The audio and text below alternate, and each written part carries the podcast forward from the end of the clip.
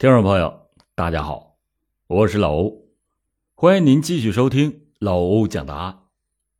今天我要给大家讲一起十分荒唐的诈骗案。常言说，三个臭皮匠顶个诸葛亮。在今天老欧讲的这起案件中，一个泥瓦匠，一个卖鞋的个体户，还有一个饭馆的女服务员，这三位。近乎是文盲的骗子，为了快速致富，竟然冒充中央军委的中将、少将和师长，以处理飞机、坦克、轮船等部队退役的废旧物资为由，肆意的诈骗，骗取了浦发银行八千二百万元巨资，并且豪掷六千多万进行挥霍。二零零七年的一月二十三日。北京市高级人民法院刑二庭的法官提讯审理了轰动京城的刘树林、王建国、廖子红诈骗案。当时，王建国、廖子红在二审审理期间，曾经向法院提出过，要求委托亲属代请辩护律师为他们辩护，但是他们的亲属都表示，因为家庭的经济困难。没有办法为他们请辩护人，再加上他们不符合法律援助条件，所以，在法庭上，这三个惊天巨骗只有靠自己的三寸不烂之舌自行辩护了。在此之前的二零零六年十月二十九日，北京市第二中级人民法院对这起匪夷所思的案子作出一审宣判。判处犯罪嫌疑人刘树林和王建国无期徒刑，剥夺政治权利终身；判处廖子红有期徒刑十三年。随着案情的真相浮出水面，使人感到荒唐的是，这三位文盲骗子的博弈对手，竟然是聪明绝顶、号称“小诸葛”的上海浦发银行北京分行的。副总经理，其实骗子的手段并不高明，甚至是极其的低劣，但是他们又是怎样从各种监管制度十分完善的银行里骗出来八千二百万元的巨款呢？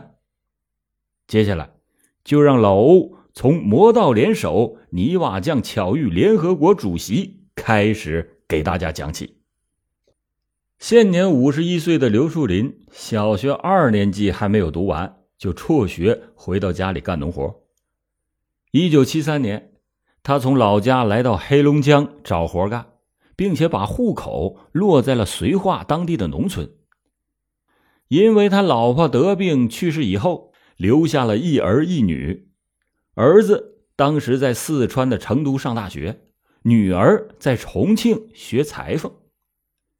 一九九一年，刘树林是只身来到了北京，在一家建筑工地当抹灰工、泥瓦工。他虽然除了自己的名字之外，连一篇完整的文章他都读不下来，但是就凭着多年在北京闯荡的经历，练就了一副好口才。一九九八年前后，刘树林因为长期租住在一所著名的师范大学附近。在一次偶然的机会中，认识了这所大学的一位著名的法语教授，并且很快的就取得了教授的信任。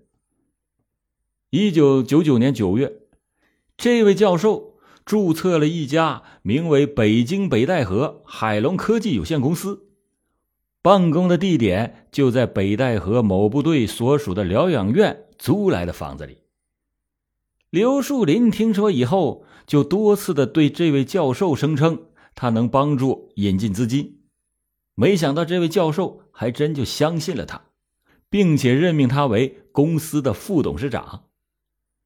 但是刘树林是自始至终也没有给海龙公司引进过一分钱的资金，所以海龙公司就成了一个名副其实的空壳公司。二零零五年五月。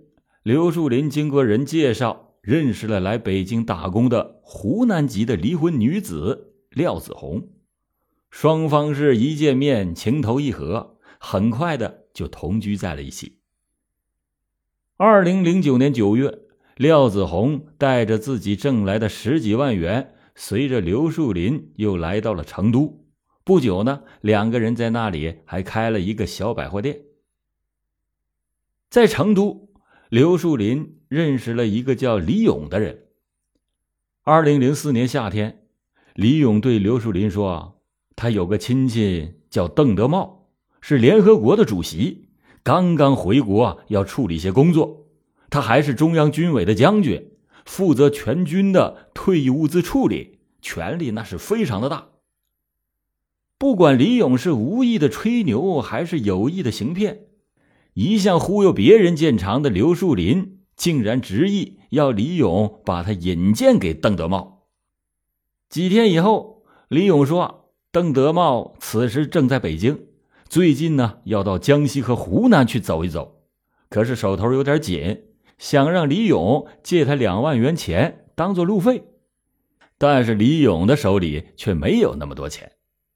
这堂堂的联合国主席将军。”竟然拿不出从北京到江西的路费，这稍微要有点头脑的人都会意识到其中一定有诈。但是这刘树林几乎是毫不犹豫的就凑足了两万元现金，并且亲手交给了李勇。半个月以后，李勇说邓德茂可以见一见刘树林。刘树林这一下可是喜出望外，于是他就带着廖子红回到了北京。在航天桥附近的一家饭店里，刘廖二人就见到了邓德茂。这个邓德茂自称自己是联合国主席，最近是回到国内处理一些事情，现在是军委三零幺办公室的主任。军委正准备成立退役物资管理局，主要就是负责处理建国以后军队退役的物资。他呢，能够搞到军委每年处理六千万吨废旧钢材的批文只要是刘树林能拿到先期的保证金和违约金，他就可以把这件事情全权的委托给刘树林去办理。刘树林问：“那得多少资金？”邓德茂说：“得三个亿。”这足以让许多大公司都咂舌的数字，刘树林似乎是没有什么反应。看着刘树林犹豫的样子，邓德茂说：“最少也得一亿七千万。”按照邓德茂的说法，每吨废旧钢材以不足一千元的价格购进，转手就可以以数千元的价格卖出。每年六千万吨，再加上其他方面的生意，那至少是能赚一百五十亿。刘树林显然是看到了这笔生意的可观利益。但是两万元的见面礼好拿，这一亿七千万的巨资，他上哪里去找？廖子红的心里却始终觉得邓德茂这个人肯定有点问题，但是他就想不出来是哪些地方不对劲儿。仅有初中文化的他，怎么也没想到联合国的最高领导人的职务应该是秘书长，而不是主席。他更没有想到，诸如飞机、大炮、轮船这些装备，即使是更新换代，又怎么可能像收购废铁一样如此简单？这些在稍微有点生活常识人的眼里都会觉得荒唐可笑的问题，却让他和刘树林上了钩。不仅如此，刘树林和廖子红还义无反顾的走上了这出荒诞剧的。舞台中央，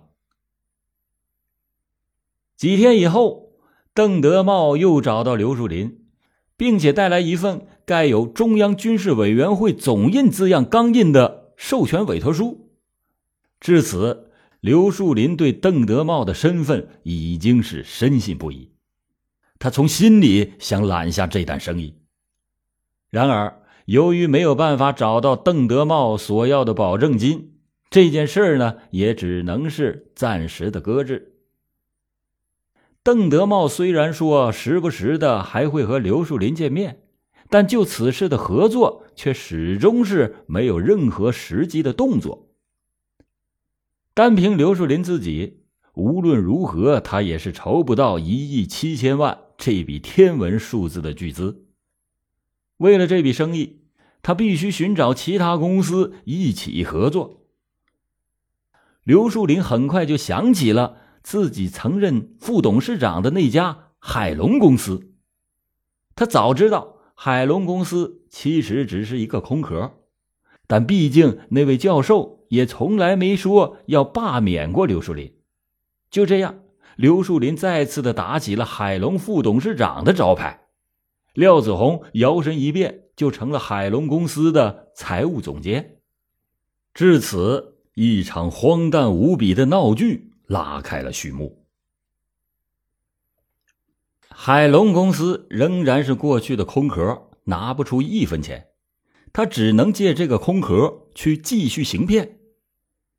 一次偶然的机会，刘树林在一场聚会上认识了王建国。王建国呢是江苏人，当时是五十二岁，初中肄业。一九八三年九月三日，因为犯流氓罪，被江苏省阜宁县人民法院判处有期徒刑两年。刑满释放以后，一直是没有职业。二零零二年的时候，他到北京开了一家皮鞋店，这两年下来也挣了不少钱。在言语当中。刘树林见王建国也对这件事情感了兴趣，于是他就说出了自己心中的苦闷。没想到这王建国听完以后，两个人是一拍即合。王建国当即请求联合国主席邓德茂约见。刘树林说：“啊，要想得到邓老爷子的信任，那你必须注册成立一个有实力的公司。”怀着和刘树林同样的心理。二零零四年的六月，王建国在方庄附近注册了一个名为“博通广顺”的商贸公司，以便接受邓德茂的考察。过了不久，刘树林打电话告诉王建国，中央军委的批文已经办下来了，并且告诉他邓德茂同意接见他了。这次见面。邓德茂不仅带来了中央军委授权海龙公司经营军队退役物资的委托书，还带来了一份授权王建国负责处理军方退役废旧物资的委托书。邓德茂对王建国本人的资历、公司的实力均表示满意。他对王建国说：“中央军委退役物资管理局的事情已经定下来了，但是我不方便出面。”这方面的事情将来就由老刘负责，你也好好干。我看这个局长到时候就由你来当。邓德茂最后说：“等公司成立之后，军委还会给公司派一个排的兵力负责勤务保障。”这本是一个十分常识的问题，然而自称是曾经担任过武警北方局局长的王建国。却没有发现一点的破绽。为了能让新成立的公司运作起来，王建国又托人向上海智盛化工有限公司驻北京办事处的负责人蔡志平借钱，以作为启动资金。他对蔡志平谎称自己曾经在武警部队服过役，原是武警北方局的局长，现在是军队退役物资管理局局长。他现在注册这家公司，就是为了与海龙公司合作经营军队退役物资的生意。同时，他还给蔡志平看了邓德茂、刘树林伪造的那两份盖着中央军事委员会总印的委托书，说自己就可以代表已经得到中央军事委员会授权的海龙公司和上海智盛化工有限公司签下合作协议。并且大谈特谈做退役物资生意的利润和前景，事成之后利润均分。蔡志平没有表示半点的怀疑，答应了王建国，并且签下了协议，而且在两天之后借给了王建国二百万元。邓德茂画了一张饼，刘树林和王建国是望饼充饥，并且是乐此不疲，把这张饼。画的是越来越大，让更多的人卷到了这场荒唐的骗局之中，而且是越套越深，中央军事委员会的那两份委托书的真假，只有邓德茂心里最清楚。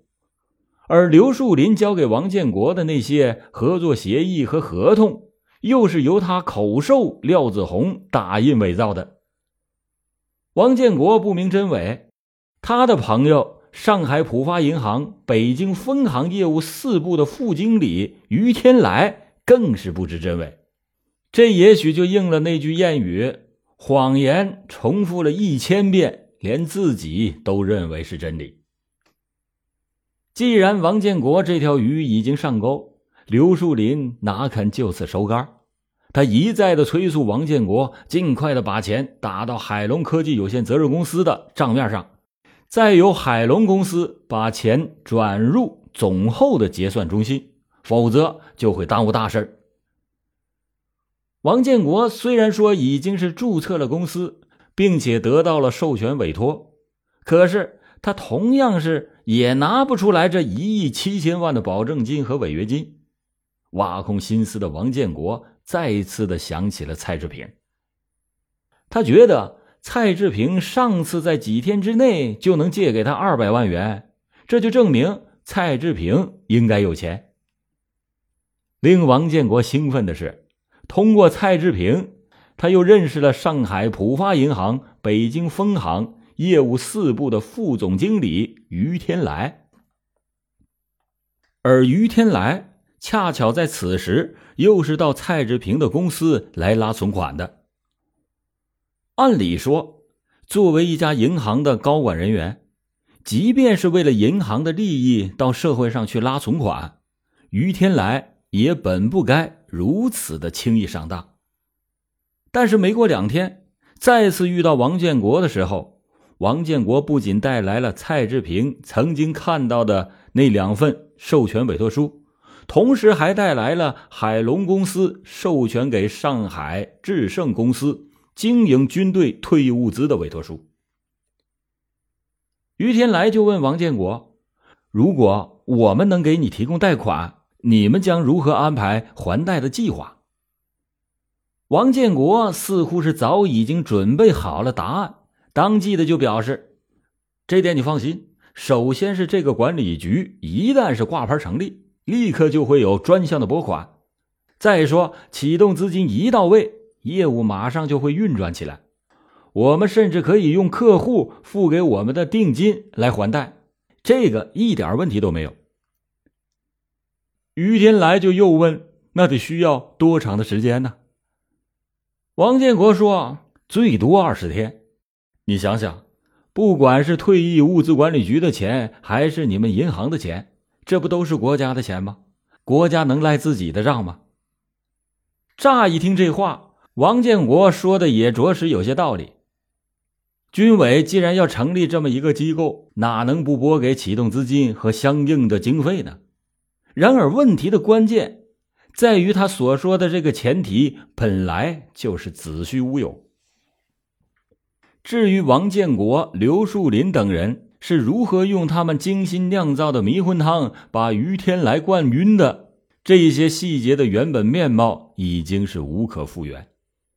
因为刘树林和王建国等人在后来对公安机关的供述当中相互的推诿以解脱自身，但是在厚达二十多册的卷宗中发现了一纸类似申请授权之类的东西，看来。不仅令人不可思议，同时为一个又一个上当者们感到可悲可叹。